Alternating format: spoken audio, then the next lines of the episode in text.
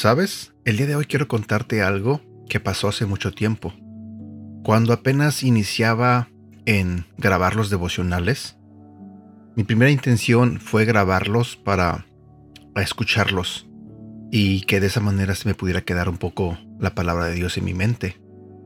Y después opté por compartirlos. Y así fue como nació la idea de grabar los devocionales. Pasó poquito tiempo y empecé a quererle hacer cambios, a tratar de mejorarlo. Y así ha pasado durante mucho tiempo. Eh, he intentado hacer que estos devocionales mejoren un poco. Te diré, no soy profesional, no soy ningún locutor, no soy un este alguien que se dedique a grabar podcasts. Simplemente hago esto porque me nace compartir la palabra de Dios y siento que es una manera fácil de que la palabra de Dios llegue a las personas.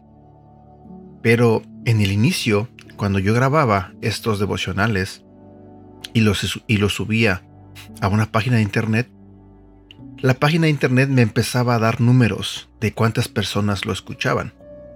Y entonces, te seré honesto, cada día revisaba eh, cuántas personas le habían hecho play a ese devocional y miraba que eran uno, dos, tres, a lo mucho cinco plays. Cinco personas le habían puesto play a ese devocional que yo compartía en esa época.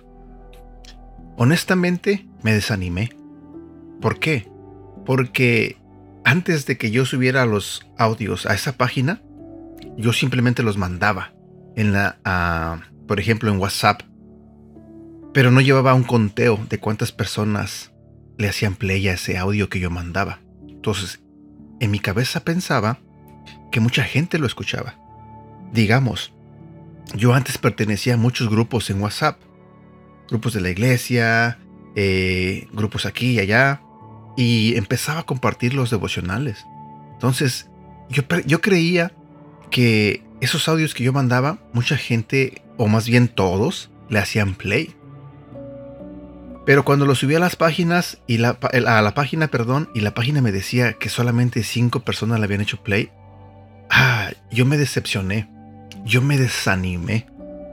Y no te voy a mentir, eh, llegó un punto llegó un momento en el que dije, nah, esto no está funcionando porque eh, realmente lo que estoy haciendo no está impactando nada, no está impactando a nadie.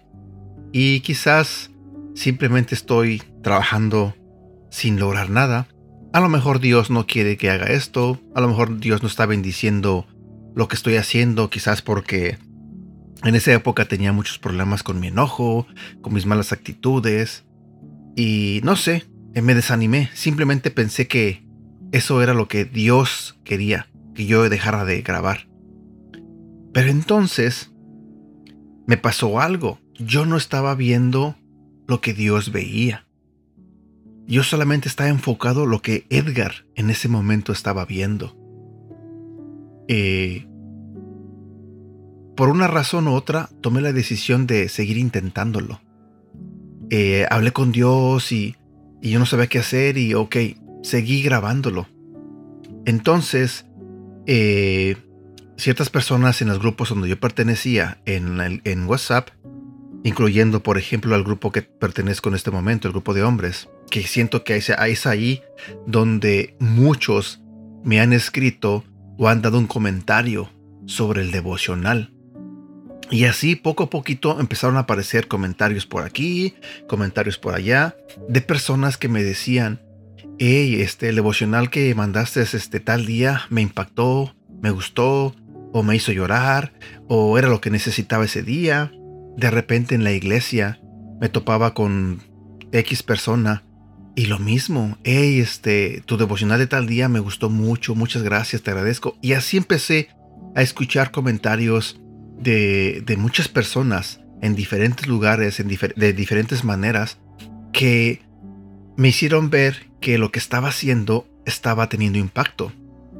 Y he escuchado muchas historias, gracias a grabar estos devocionales, he escuchado muchas historias donde ah, hay personas que comparten estos devocionales con su familia en México. Eh, que vidas han sido transformadas eh, a través de estos devocionales. Entonces, eh, lo que yo llegué a la conclusión fue que cuando pasó mi desánimo era porque Edgar estaba viendo solamente los números. Edgar no estaba viendo lo que Dios eh, tenía preparado. Yo no te voy a decir que en este momento mi devocional llega a miles de personas. Quizás no. Lo que te voy a decir es que Dios cada día, con cada devocional, toca el corazón de algunas personas. Dios ha cambiado la vida de muchas personas a través de este audio. Mira, en este momento yo te digo, algo que jamás creí que iba a suceder es que yo pudiera compartir ah, todo lo que yo grababa, todo lo que yo leía. Jamás pensé, jamás creí que mi familia, mi mamá, mis hermanas, eh, mis hermanos pudieran ah, o quisieran escuchar lo que yo escuchaba o aprender lo que yo aprendo. Hoy en día, hoy en día, mis hermanas, mi mamá especialmente, me manda mensaje todos los días, todos los días, para darme las gracias, para darme las gracias del de el devocional que grabé. Eh, siempre me dice eh, gracias porque esto, gracias por el otro, eh, gracias porque Dios este, te permite que compartas esto con nosotros que no sabemos o que este, no conocemos. Y mi familia ha aprendido mucho, mucho a través de estos mensajes. También hay días que por una razón u otra no grabo devocional. Porque, eh, por, por la razón que sea. Y mi hermana, por ejemplo, mi hermana Mónica, me manda mensajes este, casi regañándome. Hey, ¿qué pasa con el devocional? ¿Por qué no me lo has mandado? En conclusión, a veces nosotros pensamos que las cosas no van como queremos o las cosas no funcionan como quisiéramos que funcionaran, porque estamos enfocados en algo pequeño, porque estamos viendo algo pequeño. El día de hoy quiero decirte que muchas de las cosas que tú no ves, Dios las mira en algo grande. Y exactamente quiero hablarte de eso el día de hoy. Sí, ya sé que ya hablé mucho en la introducción, pero quería compartirte eh, esta pequeña anécdota. El día de hoy voy a compartir un tema que se titula ¿Ves lo que Dios ve? Dos prisioneros se encontraban en una cárcel, dentro de una celda que contaba solo con una pequeña ventana enrejada. Ambos miraban la ventana diariamente, pero uno de ellos solo veía las rejas mientras que el otro observaba las estrellas que estaban del otro lado. Dos personas pueden estar mirando lo mismo, pero captar realidades totalmente distintas. Una persona que vive con una visión negativa, lista para enfocarse en debilidades, fallas y fracasos, no podrá ver lo mismo que otra que vive con expectativa y siempre lista para recibir algo bueno de parte de Dios. En el pasaje de hoy Dios le muestra una imagen a Jeremías y le pregunta, ¿qué es lo que ves? Jeremías responde, veo una rama de almendro. Él no vio solo con sus ojos, sino que tuvo una visión de lo que Dios estaba por hacer.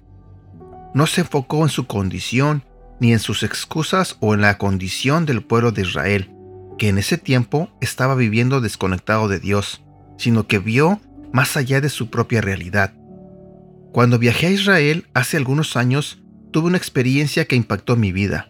Visité el muro de los lamentos un viernes por la noche. Ese era el momento, comenzando el día de reposo en que todos se acercaban al muro para orar. Pude ver a niños y ancianos, con la ley en sus manos, emitiendo un sonido de devoción increíble y desafiante. Entonces me acerqué a uno de los ancianos y le pregunté, ¿qué están orando? Él me respondió, todos oran de acuerdo con lo que ven. Mi pregunta para ti es, ¿qué es lo que ves? El almendro que vio Jeremías es el primer árbol que florece después del invierno, anunciando una nueva temporada, la primavera. Este árbol también es llamado el despertador. Dios usó la visión de un árbol para llamar a Jeremías y usarlo como un despertador en medio de su pueblo. Dios te ha llamado a ser la iglesia, una iglesia que despierta a las generaciones, una iglesia que anuncia una nueva temporada, una iglesia que está dando frutos con lo nuevo que Dios está haciendo. En esta temporada, ¿ves lo que Dios ve? Versículo para recordar. Jeremías capítulo 1, versículo 4 y 5. Dios me dijo, yo te elegí antes de que nacieras, te aparté para que hablaras en mi nombre a todas las naciones del mundo. La conclusión a este devocional es que a veces nosotros nos enfocamos o miramos una cosa, nos enfocamos quizás en un problema, nos enfocamos quizás en algo negativo, nos enfocamos quizás en lo que creemos que está por terminar y no estamos viendo que Dios tiene algo preparado para nosotros, que Dios está comenzando a mandarnos miles de bendiciones a nuestra vida. Recuerda, creemos en un Dios grande, creemos en un Dios que todo lo puede, creemos en un Dios que nos ama y que jamás va a permitir que nosotros suframos.